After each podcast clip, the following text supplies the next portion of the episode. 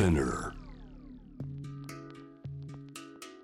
グローバーがお送りしております。J-Web Jam the Planet ここからは海外在住のコレスポンデントとつながって現地の最新ニュースを届けてもらう News from Correspondent です。今日はベトナムハノイ。日系のイベント企画制作会社 AAB ベトナムにお勤めの五十嵐珠美さんです。よろしくお願いします。よろしくお願いします。五十嵐さん久しぶりのご登場ですが、はい。えーベトナム、ハノイは変化してますか？最近いかがですか？最近はあのすごい人手も増えてきて、路上パフォーマンスですかね、歩行者天国みたいなのが各地で復活してきたので、まあコロナ前よりも人手は多い印象です。はい。ん。路上パフォーマンスもう以前とコロナ前と同じようなにぎわいで人が集まったりまあ声を上げたりということありますか？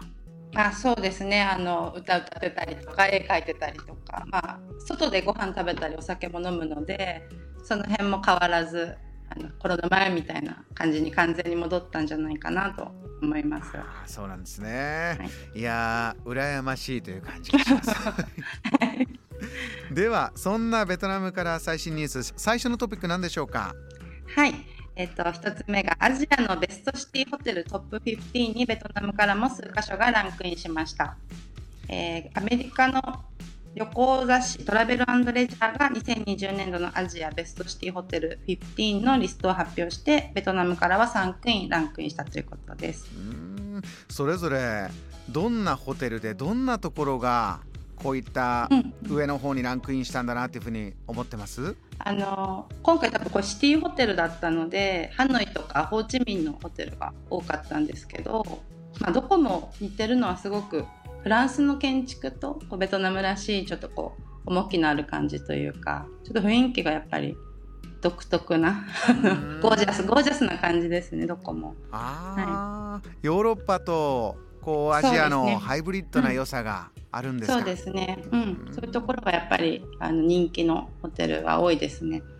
あのー観光客の方も戻ってきてるようなあのー状況もありますか？はい、あの最近はもう日本から毎週のように私のお友達が遊びに来てくれて、あの続々とあの来てく来てます、ね。五十嵐さん嬉しい訪問だと思うんですが、どんな風に今の季節のベトナムこうウェルカムしてるんですか？今はちょっと秋に近づいてきたというかまだ暑いんですけど、あのやっぱりこうベトナムハノイは大きな湖が街の中心にあるので、こう湖沿いのレストランとかカフェでもうゆっくりするのが一番楽しいんじゃないかなと思います。今は過ごしやすい季節というか気候になってるんですね？まあ、少しずつです。ねまだまだ暑いですけどだいぶ涼しくなってきました。そうなんだはい。えー行きたくなりますね。では、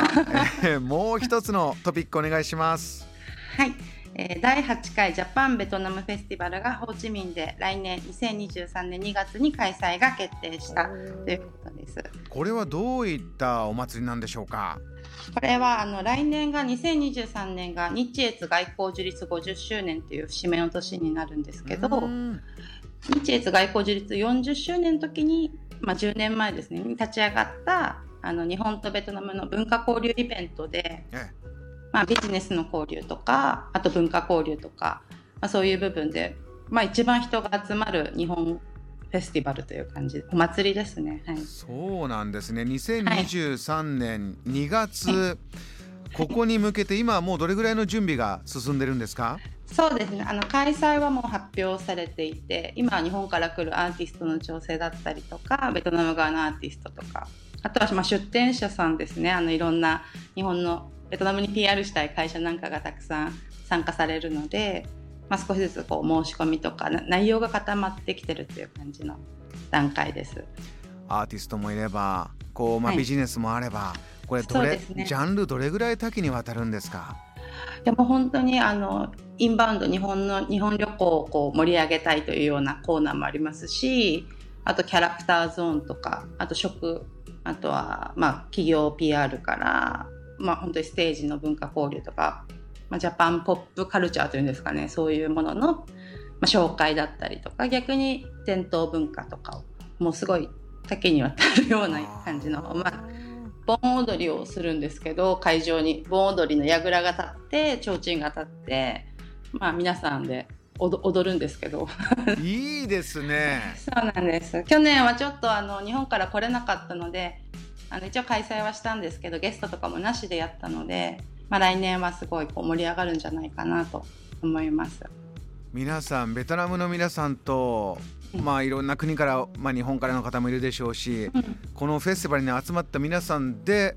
盆踊り、はいぐるぐる回って。はい毎年だから次が8回目の盆踊りになると思います。ベトナムは2月に盆踊りです。いやいいです。五十嵐さんもこれ踊る 踊踊りました？以前は。あ私はそうですね。あのちょっと踊らないです。あのちょっとやることがいっぱいあるので踊ってる皆さんが思いっきり楽しめるようにずっと五十嵐さんとしてはバックアップしてるということなんですね。そうですね。はい、そうです。そうですか。では五十嵐さんがちょっとこのジャパンベトナムフェスティバル個人的に一番楽しみにしているポイント、最後に教えてください。あ私は一番楽しみなのはやっぱり日本からのアーティストちょっとまだ私もわからないんですけどあのやっぱり前々回とかはあのコロナ前は DA PUMP の皆さんがいらっしゃってこんなに日本人の方がベトナムにいるんだってぐらいこう人が集まったのがすごいやっぱりちょっと感動的だったというか、はい、あの普段やっぱりこうなかなかそういう機会もないのでここっちにいる日本人の方にも楽しんでもらいたいなと思ってます。そうですね、うん、コミュニティとコミュニティが育って、ね、溶け合って交流し合う、えー、来年の2月、ジャパンベトナムフェスティバル日越外交樹立50周年の節目に、えー、開かれるということです。わかりました、五十嵐さん、お忙しい中、今夜もお話ありがとうございました。いえいえ、こちらこそです。ありがとうございます。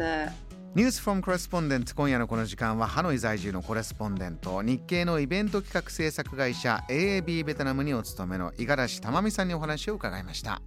JAM The Planet